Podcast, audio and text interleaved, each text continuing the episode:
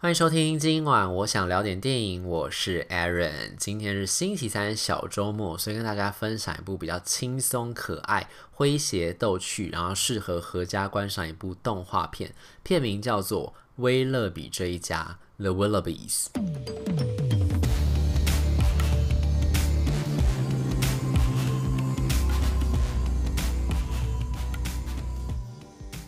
威勒比这一家，顾名思义就是在讲威勒比这一家所发生的故事。不过，他这个故事呢比较特别，跟传统大家习惯的这种家庭跟亲情故事比较不一样的地方是，威勒比这一家故事在讲的呢，就是威勒比先生跟威勒比太太，就这一家的家长，爸爸跟妈妈，他们这对夫妻呢，算是一对比较怪异的一对夫妻。他们感情非常非常的好，他们互相非常非常爱慕对方，眼中只有彼此，如胶似漆。但这样的结果呢，就是他们眼中只有彼此的结果。就是他们完全不管不顾他们周围其他人的死活，包括他们两个爱的结晶。他们就是因为太相爱，你知道，就生了很多小孩，所以他们总共生了四个小孩，就是老大，然后老二是一个女儿，然后还有老三是一对双胞胎弟弟，这样，所以就等于有四个小孩这样。但他们生了这四个小孩之后呢，都完全放任他们不理，就让他们自生自灭，然后也不不准他们在家里过上太舒服的生活。这对夫妻呢，他们就是常常在这个客厅里面聊天啊，谈情说爱，然后做自己喜欢做的事情。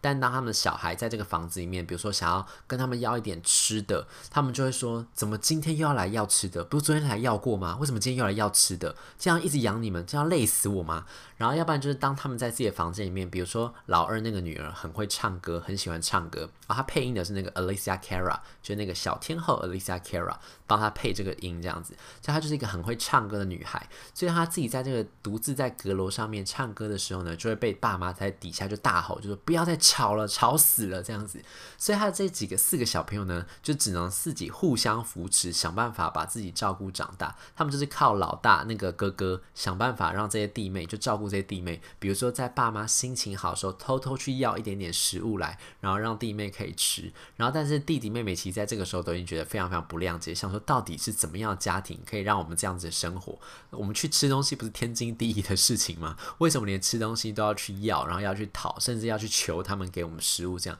他们就觉得过得很奇怪，就甚至觉得自己比那种孤儿还要不如。于是就在这样子一个情绪之下呢，他们就突然想说，既然连那些孤儿哦，就是前情提要，就是他们在这段时间呢，就是曾经有人把那个弃婴丢在他们家门口，因为他们家算是还蛮豪华的一个豪宅，这样就有人就以为他们很有钱，然后觉得他们生活都过得很爽，就把小朋友丢在他们家门口这样。那后来这几个小朋友呢，就是把这个小朋友带进家里，这个弃婴带进家里面照顾他的时候，就被那个爸妈发现，所以就爸妈就说滚出去，就是照顾你们这几个拖油瓶已经够累，然后你们竟然还帮我搞一个弃婴回来，还想要照顾他，你们赶快想办法把这这个弃婴拿去送掉或者处理掉，什么样都好。如果没有把这个弃婴处理掉的话，你们就不要再回来了。这样，于是这对呃兄弟，这四个兄弟姐妹呢，就是踏上把这个小婴儿送去呃有心善心人士照顾的这个旅程。这样，这个旅程很短了，大概就二十分钟而已，在这个影片里面。他说他们就完成这个旅程之后呢，他们在回家的路上就想到这件事情，就觉得说，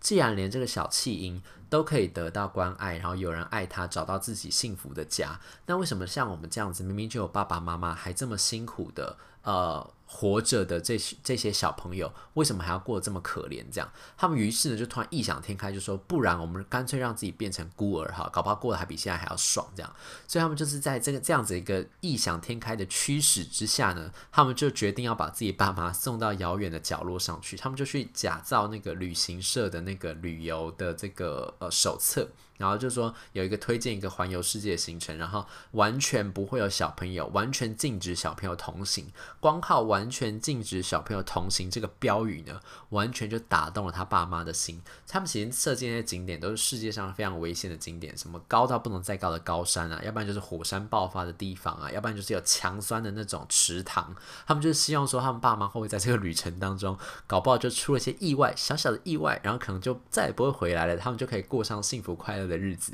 就是没有爸妈，他们反而可以过上幸福快乐的日子，这样的一个很天真、很单纯的想法。这样，于是呢，他们就把他们爸妈送去旅游，他们爸妈也欣然接受，因为既然可以远离这几个拖油瓶，然后又可以过上快乐的两人世界，何乐而不为呢？于是他们就踏上这段旅程。但是呢，这个这个世界里虽然是这么的荒谬，这么的呃异想天开，但是呢，他们还是有法律在。这个法律呢，就是未成年的小朋友如果监护人不在家的话，还是要有保姆在家的。于是呢，他的爸妈呢，就为了这几个小朋友，心不甘情不愿的请了一个最便宜，他们能所能找到最便宜、最不花钱的一个保姆来照顾，假装照顾这些小朋友。但没想到呢，这个保姆来了之后，虽然她是最便宜的，但原来她竟然是一个最棒、最好、最有爱心的一个保姆。她甚至连她的头发都是一个爱心形状，她的发型就是一颗大爱心在她的头上。然后呢，这个保姆来了之后呢，就对这些小朋友非常的关爱、非常的关心，然后想办法付出她的所有给这些小朋友。后来才知道说，原来因为呢，这个保姆以前也是一个孤儿，她在当孤儿的时候呢，其实她是并没有被任何人领养的，就是她一直是在那种。孤儿教育的照顾的这个机构长大的，然后后来长大之后呢，他自己出来找工作之后，他才想要变成一个保姆，因为他希望能够在他长大了之后。他因为他理解到那种小朋友孤苦无依，然后没有人陪伴那种孤单的感觉，所以他才希望说他长大了之后呢，他可以给这些小朋友关爱，所以他就变成一个很棒、很有爱心的保姆。然后渐渐的也是融化了这些呃威勒比这一家这几个小朋友的心，因为他们其实长久以来都没有得到大人的关爱跟关心，所以当这个保姆对他们付出真心的时候，其实他们是非常非常的感动的。虽然这个哥哥一直对这个保姆怀有一点点敌意，因为他就一直觉得。哥啊，这个保姆竟然是爸妈请来的，爸妈一定不会请什么好好人给他们，不会请一个什么好的保姆来照顾他们。然后甚至呢，因为爸妈那时候不在世界上环球旅行嘛，所以爸妈那时候环球旅行到一半就发现旅费没了，他们其实就非常非常痛苦，因为他们真的很喜欢两个人的生活，而且他们经过那些。就是很危险那些景点，其实他们都完全没事，他们身边人都有事，要不然就是带着他们去那个什么强山湖的导游掉进湖里面，他们就踏过那个导游尸体，然后就离开那个湖。他们就在火山爆发的时候帮他们扛行李上去，那个导游掉到火山堆里面，但是呢，这两对这对夫妻还是毫发无伤，他们很开心的也就度过这个景点，到到下一个地方去。那么他们俩之间的爱实在太强大了，所以他们俩就可以撑过这些重重的险阻，然后继续往下一个景点迈进。所以他们就一路就是游山玩水，玩得很开心，这样，后来就玩到没有旅费了。他们那时候就发现，就说他们太喜欢这样没有小朋友的两人世界的生活，他们就决定要把他们的威勒比老宅给卖掉。虽然威勒比老宅里面本来还住着这几个，就是等保姆跟这几个小朋友都还住在威勒比老宅里面嘛，所以他就想要把它卖掉的时候，他就传讯息给那个保姆，就跟他讲说。那个保姆啊，就是因为我们想要卖掉房子筹钱啊，然后如果里面因为你们你跟小朋友还住在那个里面嘛，啊，你就想办法好好照顾他们。他就是上下引号的照顾，其实就是要把小孩处理掉这样子。所以其实保姆那时候接到这个讯息的时候，他其实觉得哇，这什么烂爸妈，太夸张了吧？他其实就是假意的回复他，就说好，这些小朋友我会处理这样。结果他因为他这样回复，他就是用那个简讯。他就在手机里面简讯回复这样，所以就听不到语气。所以呢，那个老大后来，因为他一直在怀疑保姆是不是跟爸妈之间在密谋串通什么事情，所以他后来就去找到这个保姆的手机，他就偷看保姆的手机，然后就一看就发现说，原来爸妈要把房子卖掉，然后把这些小朋友都丢掉，就把他们这些小朋友小孩给丢掉。然后保姆竟然还跟他讲说，他会处理好这件事情。他就一怒之下，他就去报那种什么。孤儿救助的机构，打给孤儿救助机构，叫他们来把他们带走。这样，他就说。他就很天真的觉得说，这些照顾机构会比这个保姆还要更好，更关心他们这样。结果呢，后来才就是他们才化解这些误会，因为这中间在卖房子的时候，他们为了要保住这个房子，其实还上演了一点类似小鬼当家这样的一些戏码这样子。后来好不容易赶跑之后，也是在这个保姆的帮助之下，他们保住这个房子之后呢，他这个老大才终于接受说，哦，原来这个保姆真的是要来帮他们的。这个时候，那个孤儿机构就来了，就想要把这些小朋友带走。然后这时候也揭露说。原来就是这个老大那个时候去廖北啊，然后害这个保姆没有办法继续照顾他们，然后他的这个弟弟妹妹开始对他很不谅解，就觉得说好不容易有一个人照顾我们，为什么你要这样子拆散我们？而且因为现在。爸妈不要这些小朋友，然后房子又被卖掉的关系，所以呢，他们就会变成真的法律上面的孤儿。然后，因为他们又是未成年的孤儿，所以他们必须又没有人当他们监护人，没有办法，他们就真的只能被安置在不同的寄养家庭里面，就真的分崩离析了。